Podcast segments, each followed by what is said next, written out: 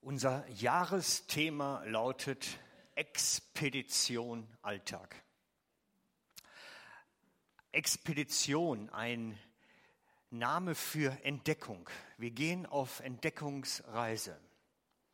Wir entdecken neues Land. Wir strecken uns aus zu etwas, was wir noch nicht kennen. Wir sind so ein bisschen auf Abenteuerkurs. Es ist plötzlich etwas anders. Und wir machen uns auf, dieses andere, was wir noch nicht kennen, zu entdecken. Als Sinnbild ist dieses kleine Auto hier vorne bei mir. Es steht dafür, dass wir auf Tour gehen miteinander, auf eine Fahrt, eine gemeinsame Fahrt des Unterwegsseins. Wir sind noch nicht losgefahren. Er steht immer noch am gleichen Platz. Wir sind noch hier und wir befinden uns noch in der Phase, wo wir uns vorbereiten, wo wir uns einstellen darauf, es wird losgehen. Noch sind wir im Prinzip in der Schule davor, bevor es losgeht. Wir bereiten uns auf den Urlaub vor. Wir hatten es letztens mit dem Reiseziel, mit dem Ballast, den man erstmal ablegen muss und hatten viele Themen, die sich alle so ums Vorbereiten drehen. Auch heute ist ein Vorbereitungsthema. Ein Thema, wo es darauf losgeht, sich vorzubereiten auf dieses Wagnis auf das Wagnis, etwas Neues zu entdecken. Vielleicht ist es ja schon für den einen oder anderen etwas Neues, diesen lebendigen Jesus zu entdecken. Diesen Jesus, mit dem ich Kontakt haben kann, mit dem ich reden kann, der zu mir redet, mich berät, der ganz lebendig da ist.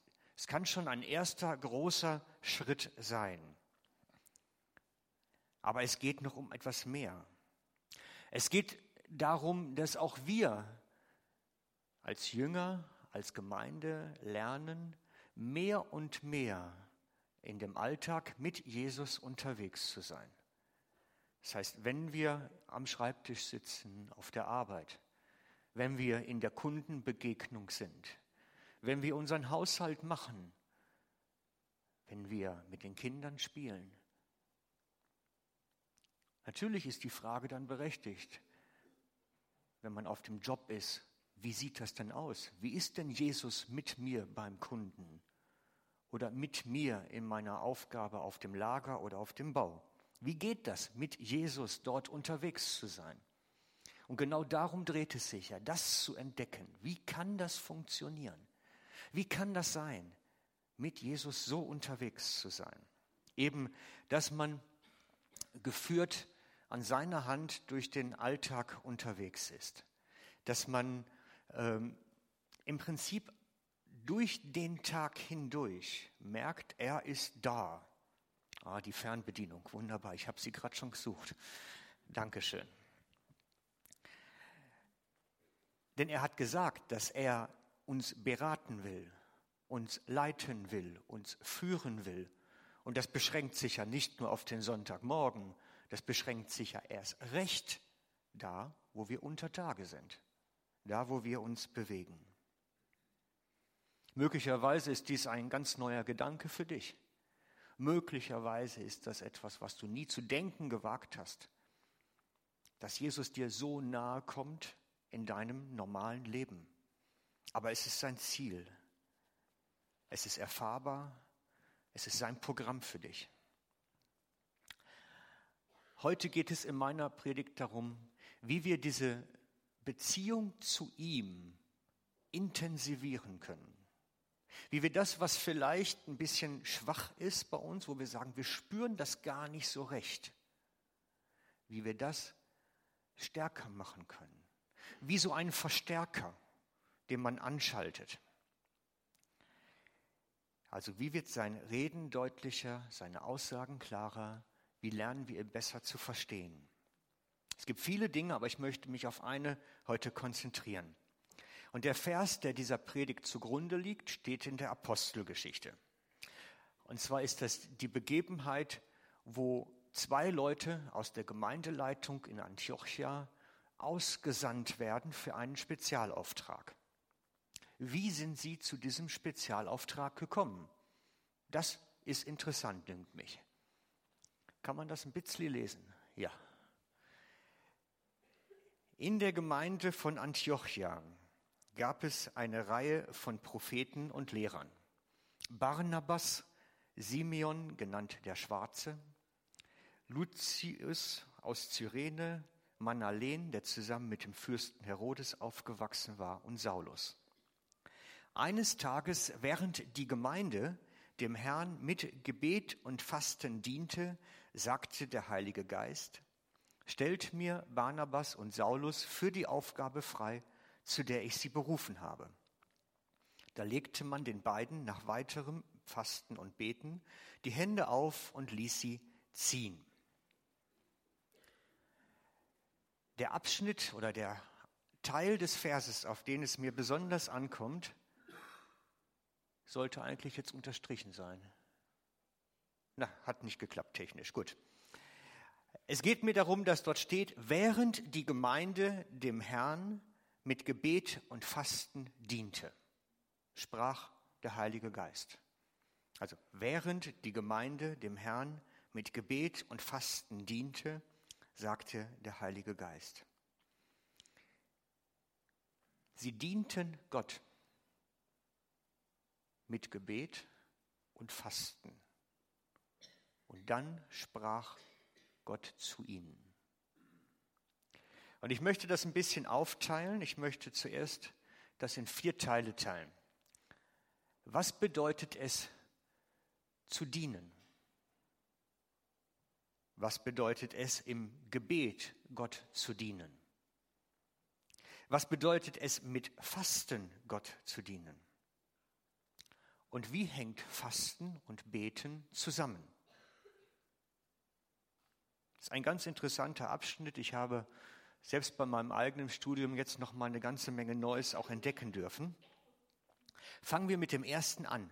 Was bedeutet es zu dienen? Es ist ein, ein Unwort geworden. Wer mag schon noch dienen heute? Wir haben unter Diener so ganz Vorstellungen, die ja so ein bisschen eher in die Zeit zurückgehen. Diener, das sind für uns höchstens noch Leute, die zum Beispiel in der Pflege unterwegs sind. Sie sind wirklich Dienende. Sie müssen sich drunter stellen, unter den Bedürftigen. Dinge machen, die unangenehm sind. Müssen Dinge machen, die vielleicht viele andere sagen würden, hm, ich mag ihn lieber nicht. Es liegt mir halt nicht. Dienen ist immer etwas, wo ich mich drunter stelle. Wo ich nicht mehr mein Ding mache, sondern das mache, was dem anderen bedarf. Das sind auch Diener, im Englischen Butler. Auch sie müssen ihre eigenen Bedürfnisse drunter stellen, müssen ihren Job machen, indem sie dem anderen gut tun. Und nun möchte oder hat die erste Gemeinde gesagt, wir dienen Gott. Das heißt, wir stellen uns zurück, nehmen uns zwei Schritte zurück. Unsere Bedürfnisse, unsere Erwartungen, unsere Hoffnungen nehmen wir zurück, stellen uns drunter und schauen, was ihm wichtig ist. Seine Bedürfnisse dienen ihm. Seine Bedürfnisse sind wichtiger als meine. Ein Diener erhält Aufträge, führt sie aus. Dafür muss er sich selber wieder ein Stück zurücknehmen. Er ist wie ein Befehlsempfänger. Vielleicht nicht ganz so krass wie jetzt beim Militär, aber schon in der Art. Es gibt Menschen, denen es in ganz besonderer Weise bestimmt ist zu dienen, aber wir alle sind berufen, Gott zu dienen. Es ist Teil unserer Berufung. Jeder von uns ist berufen, Gott zu dienen. Jeder von uns. Da kann sich keiner rausnehmen. Das ist ein Grundauftrag, den ich mit meiner Grundberufung erhalte. Wir sind berufen, Gott zu dienen.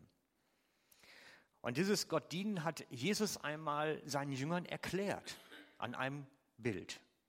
Das ist ein recht krasses Bild. Und ich habe immer wieder Mühe damit gehabt, aber in dem Kontext wird es verständlich. Die Stelle steht im Lukas 17 ab Vers 7. Dort erzählt Jesus seinen Jüngern, angenommen, einer von euch hat einen Knecht, der ihm den Acker bestellt oder das Vieh hütet. Wenn dieser Knecht vom Feld heimkommt, wird dann sein Herr etwas als erstes zu ihm sagen, komm und setz dich zu Tisch? Wird er nicht viel mehr zu ihm sagen, mach mir das Abendessen, binde dir einen Schurz um und bediene du mich. Wenn ich mit Essen und Trinken fertig bin, kannst du auch essen und trinken. Und bedankt er sich hinterher bei dem Knecht dafür, dass dieser getan hat, was ihm aufgetragen war? Wenn ihr also alles getan habt, was euch aufgetragen war, dann sollt ihr sagen, wir sind Diener, weiter nichts. Wir haben nur unsere Pflicht getan. Jesus erklärt, die Grundhaltung eines Jüngers ist die eines Dieners. Wir dienen Gott. Ich habe manchmal das Gefühl, dass da so ein bisschen hier und da eine Schräglage passiert. Wir sind manchmal viel zu sehr darauf bedacht, dass Gott uns dienen muss. Dass wir bekommen, dass wir die Nehmenden sind. Das ist nicht falsch. Das ist grundsätzlich nicht falsch. Es gibt viele Verheißungen, wo Gott uns beschenken möchte. Ich habe ein ganzes Buch davon und möchte euch nur ein paar kleine Sachen raussuchen. Das sind alles Bibelverse. Vor dem Menschen brauchst du keine Angst zu haben denn ich werde immer bei dir sein und dich retten. Das verspreche ich, der Herr. Jeremia 1,8. Oder der Herr wird selbst für euch kämpfen. Bleibt ganz ruhig. 2. Mose 14,4. Oder denn er befiehlt seinen Engeln, dich zu beschützen, wohin immer du gehst. Auf den Händen tragen sie dich, damit deinen Fuß nicht an einen Stein stößt. Psalm 91, 11. Es gibt eine Haufen Menge Verheißungen, die aussagen, dass Gott uns dienen möchte und dass er uns auch Gutes tun möchte. Aber das ist die eine Seite der Medaille. Er bleibt immer noch der Herr, der uns etwas Gutes zukommen lässt. Die Positionen dürfen da nicht verrutschen. Wir sind die Diener, denen der Herr ab und zu etwas Gutes tut. Aber wir bleiben die Diener. Wir sind Malnehmende, aber vor allen Dingen auch Gebende, wo wir Gott geben. Und darum ist es wichtig, dass wir die Relationen richtig halten, die Ausrichtung richtig halten. Im Grunde sind wir Diener. Interessant ist, dass Paulus sich selber so vorstellt. Wenn ihr einmal den Römerbrief Kapitel 1, Vers 1 nehmt, da stellt er sich als aller, allererstes vor. Und da steht bei den meisten Übersetzungen Paulus ein Sklave Christi oder Paulus ein Knecht Christi oder Paulus ein Diener Christi. So stellt er sich vor. Und dieses Wort, was dort mit meistenteils Sklave übersetzt wird, meint in der griechischen Trivialliteratur als Ursprungswort, also wenn man ins Griechisch reingeht, meint es eigentlich einen Galeerensklaven, der im Bauch einer Galeere sitzt und rudert, angekettet am Schiffsrumpf. So stellt sich Paulus vor. So wird dieses Wort, was im Griechischen dort für Sklave steht, übersetzt in der Trivialliteratur. Das heißt, Paulus empfindet sich als ein wirklich an den Herrn angebundenen, angeketteten Diener, der Aufträge ausführt. Genauso wie es dort Jesus selber erklärt hat. Und ich denke, er liegt mit seiner Haltung, die er dort sagt, vollkommen in dem, was Jesus eigentlich auch erklärt hat über den Knecht, der vom Feld heimkommt und zuerst dem Herrn dient und dann essen kann. Es ist mir wichtig, indem ich das erkläre, dass wir beginnen, die Relationen in die richtige Rangordnung zu bringen. In erster Linie sind wir Diener.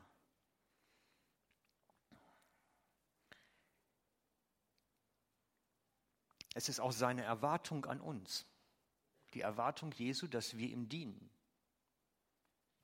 Das hat er damit ausgedrückt. Er erwartet von uns Dienerschaft.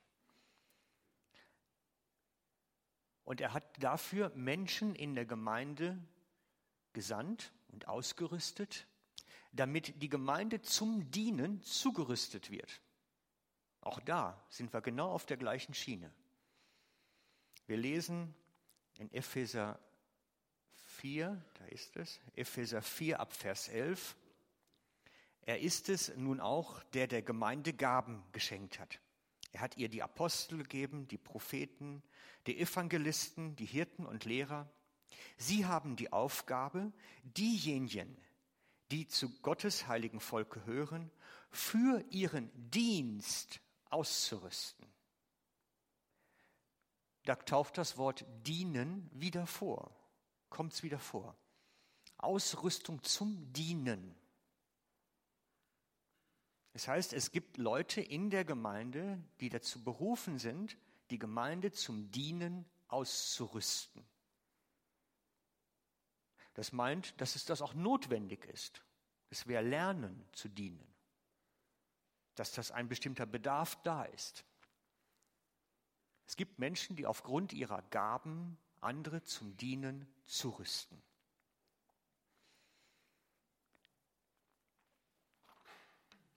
Nun sehen wir in dem Bibeltext von heute Morgen, dass die Gemeinde Jesus direkt diente. Wir kennen meistens Dienen indirekt. Wir dienen Jesus, indem wir dem Bedürftigen dienen, indem wir dem Nächsten dienen, indem wir dem niedrigsten Bruder dienen, indem wir der Gemeinde dienen. Aber diese Gemeinde diente Jesus direkt.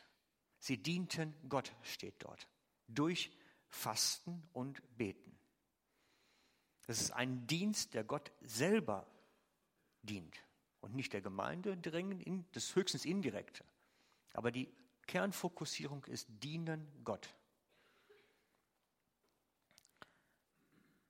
Jesus direkt dienen, haben wir das noch so auf der Festplatte? abgespeichert, dass wir Jesus dienen?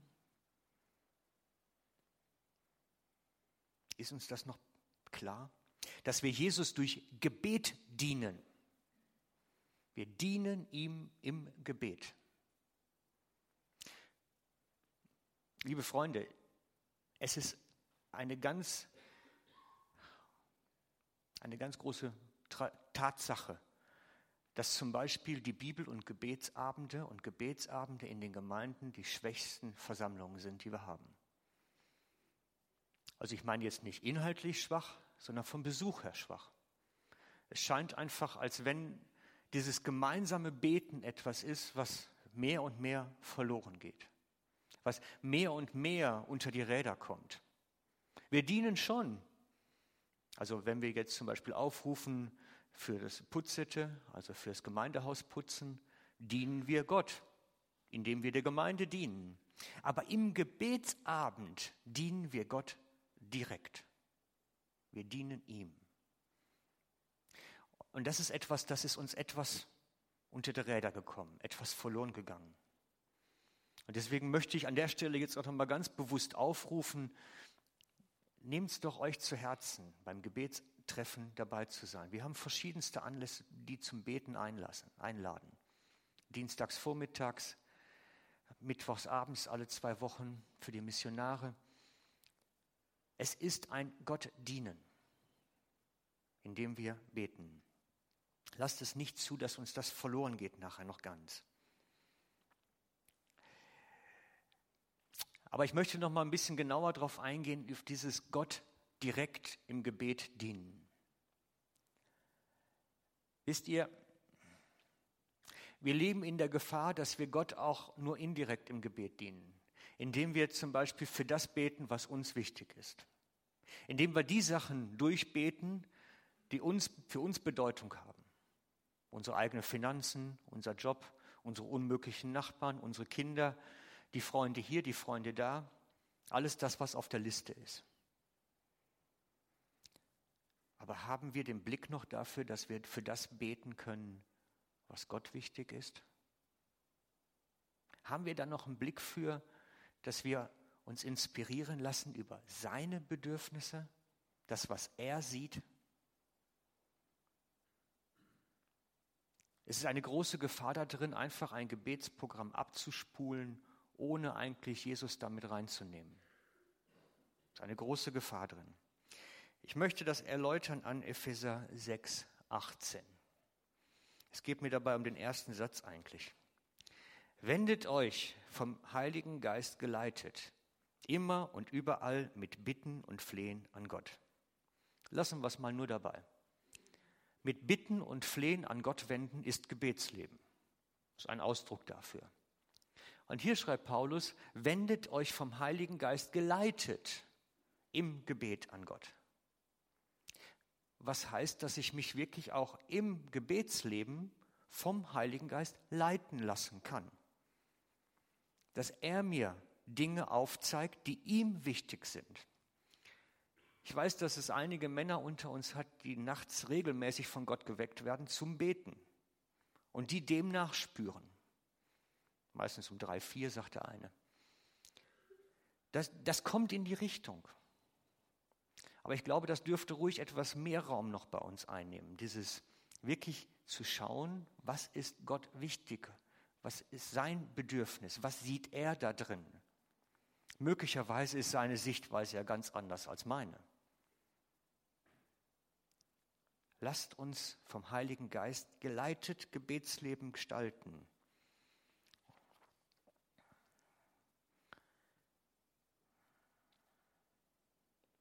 Und dann steht da, dass wir flehen dürfen. Vielleicht sind wir ein bisschen brav auch manchmal mit unserem Gebetsleben. Ich kenne einen Freund, der geht wirklich zum Schreien in den Wald dann. Der hat manchmal natürlich wirklich größere Probleme. Aber der, der sagt, ich bete so laut, das kann ich zu Hause meiner Familie nicht zumuten. Und dann geht er zum Beten in den Wald, sagt er, da bin ich dann allein, da störe ich keinen. Er fleht wirklich lautstark vor Gott. Ist gar nicht brav. Überhaupt nicht. Und manchmal braucht es das. Dass es nicht nur ein Schrei der Not ist, ein Schrei des Schmerzes, sondern auch ein Schrei des Gebets ist. Wir sind so schrecklich westlich zivilisiert. Ich denke, Afrikaner bräuchte man das nicht erklären. Die müssten das wissen. Und dann taucht in dem Vers noch etwas auf, nämlich dieses alle Zeit. Wendet euch alle Zeit an den Herrn.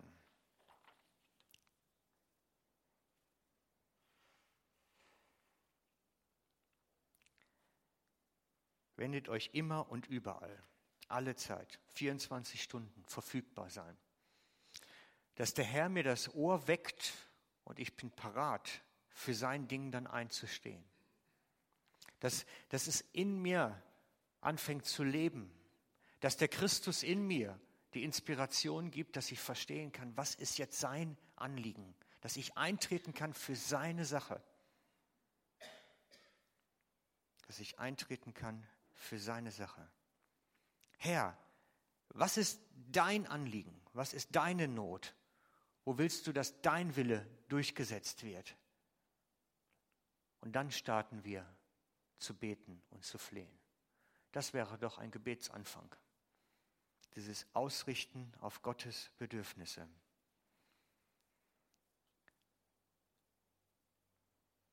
Und er möchte, dass wir fähig sind, in dem Trubel und Lärm des Alltags das zu hören. Und dafür brauchen wir Zurüstung. Das müssen wir lernen. Trotz des unmöglichen Nebengeräusche des Alltags die wir haben, diese innere Stimme Gottes zu hören, seinen Heiligen Geist in mir wahrzunehmen, obwohl drumherum so viel Lautstärke ist.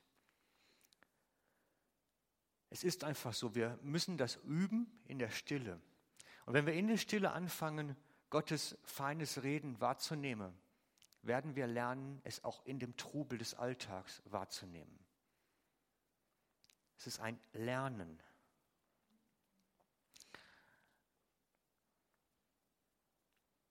Wisst ihr, es gibt einen Vers in der Bibel, der ärgert mich oder hat mich sehr lange geärgert.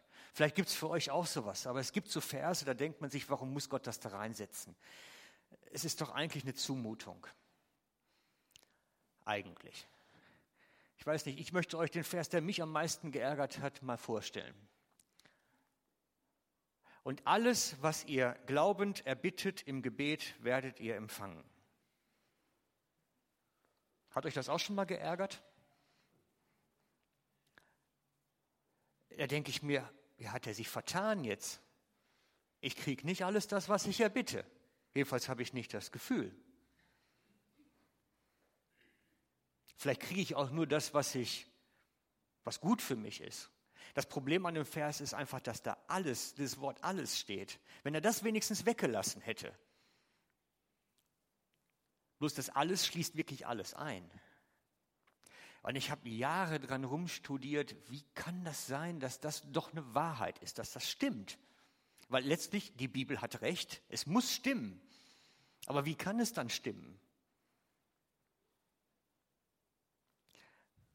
Und ich möchte euch jetzt heute mal etwas vorstellen, wodurch es stimmig werden kann. Wie es funktionieren kann. Jetzt stellt euch mal vor, ihr betet nur noch für die Sachen, die Gott wichtig sind. Nur noch das, was ihm auf dem Herzen liegt. Und betet nur noch für das, was der Heilige Geist euch aufzeigt. Dann glaube ich, dass alles passieren wird. Es kann nur sein, ich weiß nicht, wie lange es dann dauert, aber es wird passieren. Denn wenn ich in seinen Reden hinein bete, bete ich in das hinein, was er bereits vorbereitet hat, was bereits bei ihm beschlossen ist. Und das kommt dann in den sichtbaren Raum. Vielleicht eine kleine Skizze dazu, damit es verständlicher wird. Ich versuche einen Thron zu malen. Ich mache da einfach einen Stuhl zu, weil ich keinen Thron kann. Hier oben wäre vielleicht eine Königskrone drauf. So, und hier unten, der Stift ist ein bisschen schwach.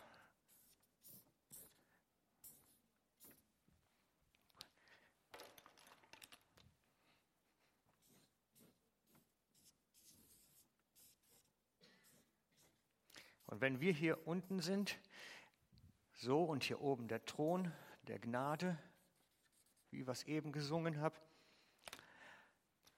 Dann ist, müssen wir das, was bei Gott beschlossen ist, durch Gebet in unsere Dimension holen.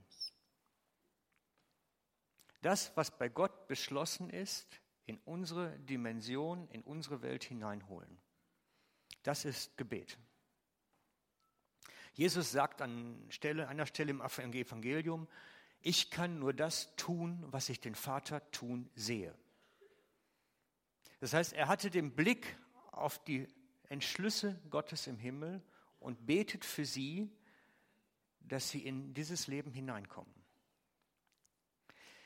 Und ich glaube, dass wenn wir so unterwegs wären und das hinkriegen würden, meiner eingeschränkt, würde viel mehr passieren. Dann könnten wir irgendwann vielleicht wirklich sagen, ja, das stimmt. Wenn wir so unterwegs sind, wird alles passieren, was wir im Glauben erbitten. Weil wir beten dann nur noch das, was Gott bereits beschlossen hat, in unsere Dimension hinein. Ich hoffe, euch ein bisschen neues Denken für Gebetsleben gegeben zu haben, einen neuen Motivationsschub, dass ihr sagt, ich will mich ausstrecken zu dem, was Gott parat hat und will mich vom Heiligen Geist leiten lassen in meinem Bitten und Flehen. Wie gesagt, wir sind auf Expedition. Wir entdecken neues Land und das gehört dazu. Und wenn wir dann diese beiden Verse zusammenlesen, wendet euch vom Heiligen Geist geleitet immer und überall mit Bitten und Flehen an Gott und alles, was ihr Glauben erbittet, werdet ihr empfangen. Es gehört für mich inhaltlich zusammen. Es ist wie ein Programm, Gebetsprogramm. Ich möchte nun wechseln zum Thema Fasten. Denn die erste Gemeinde diente Gott durch Beten und Fasten. Das ist natürlich ein ganz spannendes Thema, weil Fasten ist ja so ein bisschen fast eine Modeerscheinung geworden. So einmal im Jahr bringt jede Zeitung und jedes Journal irgendetwas über Fasten, weil es dem Körper gut tut, weil es entschlackt, weil es so einmal so eine Durchspülung gibt durch die Gedärme und was auch immer. Ich kenne mich da nicht so richtig aus. Es steigert angeblich das körperliche Befinden. Doch das, was die Schrift mit Fasten meint, ist etwas Geistliches, nichts Körperliches. Und ich möchte euch heute dieses Beten, was es für den geistlichen Menschen bedeutet, versuchen vorzustellen. Bitte versteht, es ist eine sehr einfache Erklärung und ich habe es versucht, etwas ganz Kompliziertes möglichst einfach darzustellen. Also, wie gesagt, es ist vereinfacht.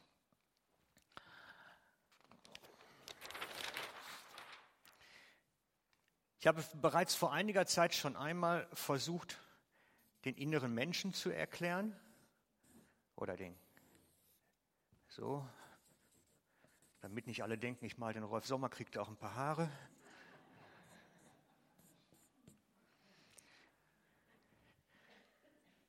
So, Okay. Alle, die jetzt, die jetzt ähm, denken, es ist wirklich vereinfacht, ich kann nicht gut malen, ja, dafür kriege ich nie einen Picasso-Preis oder sowas. Alles Fleisch, alles Knochen, alles Wasser, alles Hohlräume. Bei manchen mehr Hohlräume, bei manchen weniger. Aber alles Masse, biologische Masse zu röntgen, durch ein CT zu schieben, in Schichten zu analysieren. Das Problem ist, dass es wie die Hardware vom Computer. Ohne Seele läuft da nüt. Die Seele ist wie die Software. Ich male jetzt mal hier oben Seele rein. Seele ist praktisch die Software. Wenn du jetzt den Menschen röntgest, wirst du die Seele nie finden. Jeder Mediziner, der mit der Röntgentechnik vertraut ist, wird das bestätigen. Seele kann ich nicht röntgen. Geht nicht. Aber in der Seele sind viele Dinge von uns verankert. In der Seele ist unsere Persönlichkeit verankert, unser Name, unsere Identität, unsere Geschichte. Viele Dinge, die mit unserem ganzen inneren Wesen zu tun haben, sind dort in der Seele zu Hause die nehmen wir mit, wenn wir später zum Herrn gehen. Wir nehmen unsere Identität mit, unsere Namen, unsere Geschichte, unsere Biografie, wir nehmen sie mit. Das ist jetzt ganz schnell und ganz vereinfacht. Bitte seht es mir nach, weil ich will was anderes erklären. Wenn wir Christen werden oder geworden sind, wird in diese Seele Heiliger Geist ausgegossen. In die Seele hinein weil sie durchdringt nach und nach unser Denken, unser Handeln, unsere Persönlichkeit, unsere Biografie, alles, was in der Seele verankert ist. Es beginnt von da aus, uns als Mensch zu durchdringen. Das, was dann auftritt, ist, wir sind immer noch ein Stück alter Mensch und wir sind ein Stück neuer Mensch. Wir sind ein Stück von dem alten Ich, vom Fleisch, sagt Paulus dazu. Wir sind noch immer ein bisschen was vom Neuen. Wir sind immer ein bisschen schizophren, müsste man eigentlich psychologisch dazu sagen. Eigentlich. Und wir merken, je mehr sich Heiliger Geist in uns auswirkt, umso mehr fängt das Fleisch, der unerlöste Teil in uns, zu rebellieren an und fängt einen Kampf an. Er beginnt sich zu wehren, mehr und mehr. Das nennt man geistliche Kämpfe. Kampf in den Gedankengebäuden, in der Gedankenwelt. Wenn wir jetzt, jetzt kommen wir zum Fasten. Fasten ist etwas Geistliches. Wenn wir beginnen zu fasten, erzeugt das Hunger oder irgendwelche andere Dinge. Wir muss ja nicht Essen fasten nur sein, man kann ja auch andere Dinge fasten. Beginnt der Körper anfangen zu rebellieren. Das Fleisch beginnt zu rebellieren. Der Teil in uns, weil wir nehmen mal das hier, den Schwamm, für das Fleisch. So, ich versuche das jetzt ein bisschen bildlich. Und wenn, der, wenn wir fasten, quetschen wir praktisch diesen Schwamm zusammen und geben jetzt dem Heiligen Geist mehr Raum. Und er wird wie zusammengequetscht und der wehrt sich und der jammert, der rebelliert und er fängt in uns Gedankenwelt an zu toben. Und dann kommen die Gelegenheiten und dann sieht man die Schoki und dann sieht man den Wein und was es auch immer ist. der fängt sich an zu wehren. Und das ist ein innerer Kampf, der dann entsteht. Aber in uns bekommt Heiliger Geist mehr Raum. In uns bekommt der neue Mensch mehr Raum. Sehr vereinfacht dargestellt. Bitte. Und darum ist es mir wichtig, dass in diesem Zusammenhang dort in dem Bibelvers stand, ganz am Anfang, müsste die erste Folie sein. Ich hoffe, ich habe sie. Oh, ich habe es jetzt ausgemacht. Kannst du mir die erste Folie nochmal geben? Danke. Als sie Gott dienten, indem sie beteten und fasten, sprach der Heilige Geist zu ihnen. Das heißt, der Heilige Geist bekommt wie mehr Raum, indem sie das Fleisch gemeinsam zurückdrängen, den alten Menschen wie zurückquetschen, bekommt Gott mehr Raum in ihnen. Und er fängt an, zu ihnen zu reden. Okay, soweit? Könnt ihr mir folgen? Es ist sehr vereinfacht, ja?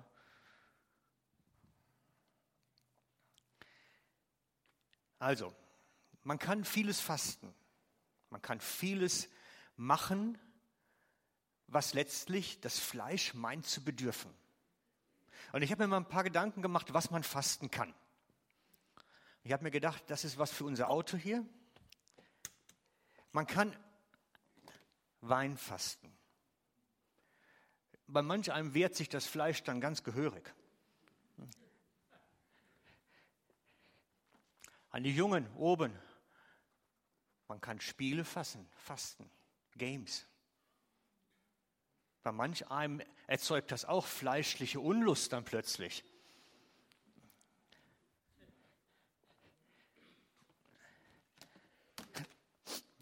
Man kann Fernsehfasten. Ich konnte keinen ganzen Fernseher da reinstellen. Aber eine Fernbedienung reicht ja. Hat den Vorteil, dass es Zeit frei gibt. Es erzeugt viel zeitlichen Freiraum. Fernsehfasten.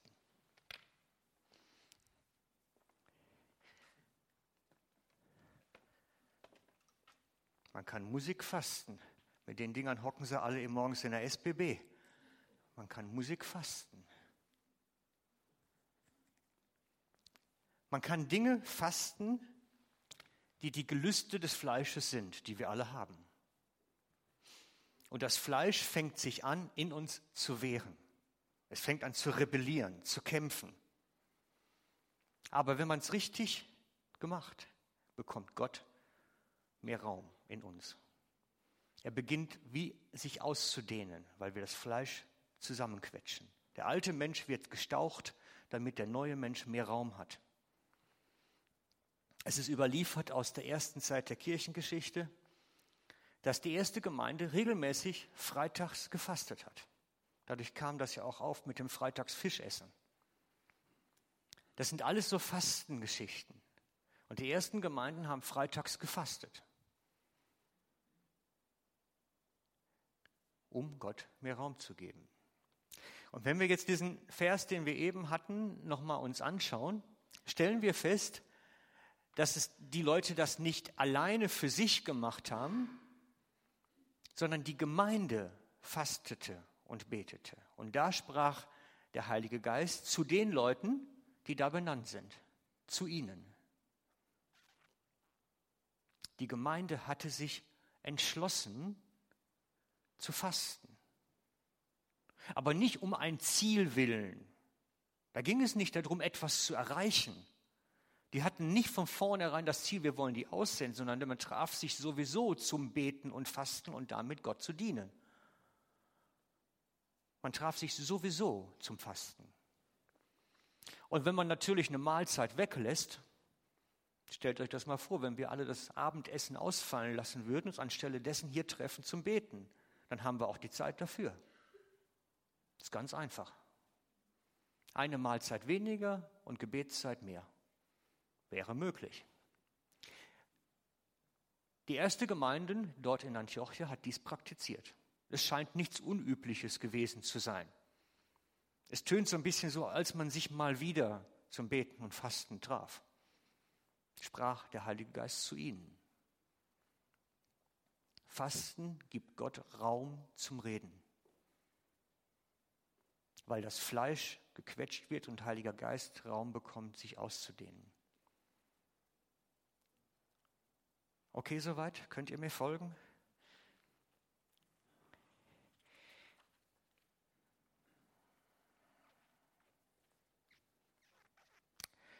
Wir können in dem Bibeltext erkennen, dass in dieser Zeit des Beten und Fastens, in dem sie dort Gott dienten, Gott anfing zu ihnen zu reden.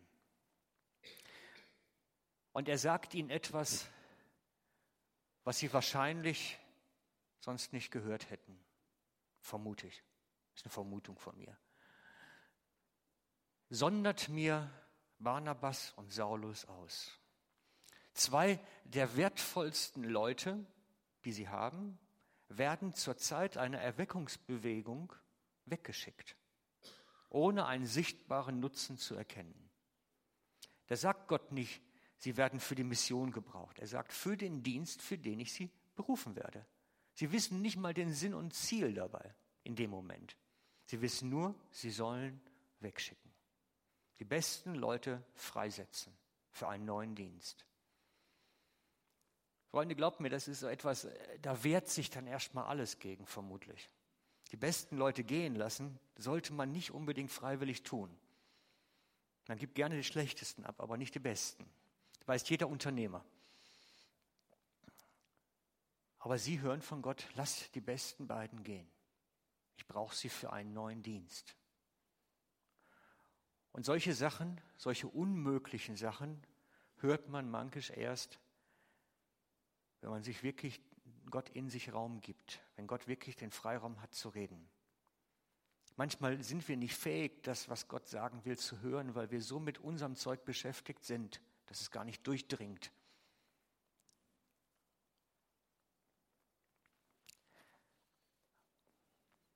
Wir kommen zur Umsetzung. Letzter Punkt meiner Predigt. Nichts geht über eine praktische Umsetzungsmöglichkeit. Die Passionszeit hat begonnen am 12. Februar. Da ist die Passionszeit dieses Jahr losgegangen. Und Passionszeit heißt Fastenzeit. Heißt es, sich innerlich auf Ostern, erst auf Karfreitag und dann auf Ostern einzustellen. Wie Gott mehr Raum geben, damit er uns sein großes Werk größer machen kann, deutlicher werden machen kann. Wie wäre es, wenn wir uns für unser Leben ganz konkret diese Fastenzeit etwas vornehmen? Wenn wir uns ganz konkret für uns sagen, ich möchte auf etwas, was mir wert ist, jetzt mal eine Zeit verzichten, um Gott zu dienen, um ihm mehr Raum zu geben, damit er zu mir besser reden kann.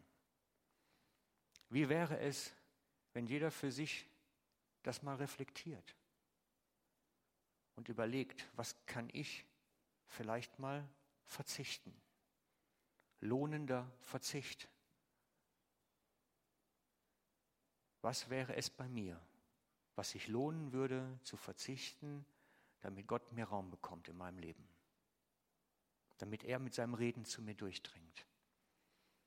Und wer weiß, vielleicht kann man das ja auch als Gruppe machen, als Hauskreis, als Gebetskreis, als Dienstgruppe oder Team und dann zusammen sich zusammensetzen und beten und fragen, Herr, was liegt dir auf dem Herzen, dass wir dafür beten können? Was ist dir wichtig? Damit er uns seine Impulse geben kann und wir anfangen, seine Leitung im Gebet zu erleben und zu spüren. Wie gesagt, ich ermutige euch, ganz konkret darüber nachzudenken, was könnte es für mich sein. Ich möchte jetzt beten zum Schluss.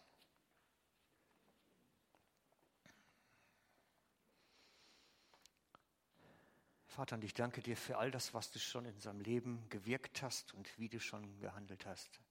Danke dir für jedes Wort, was du schon gesprochen hast und auch jede Situation, in der wir dich erleben durften. Möchten dir jetzt aber auch erlauben, dass du in uns mehr und mehr Raum gewinnst, dass dein Heiliger Geist sich in unserem Denken, unserer Persönlichkeit, unserem Leben mehr und mehr Raum nehmen kann. Und möchten dich bitten, dass du in unserem Herzen wirkst. Komme du, berühre du uns, rede zu uns und leite uns durch dein Wort. Amen.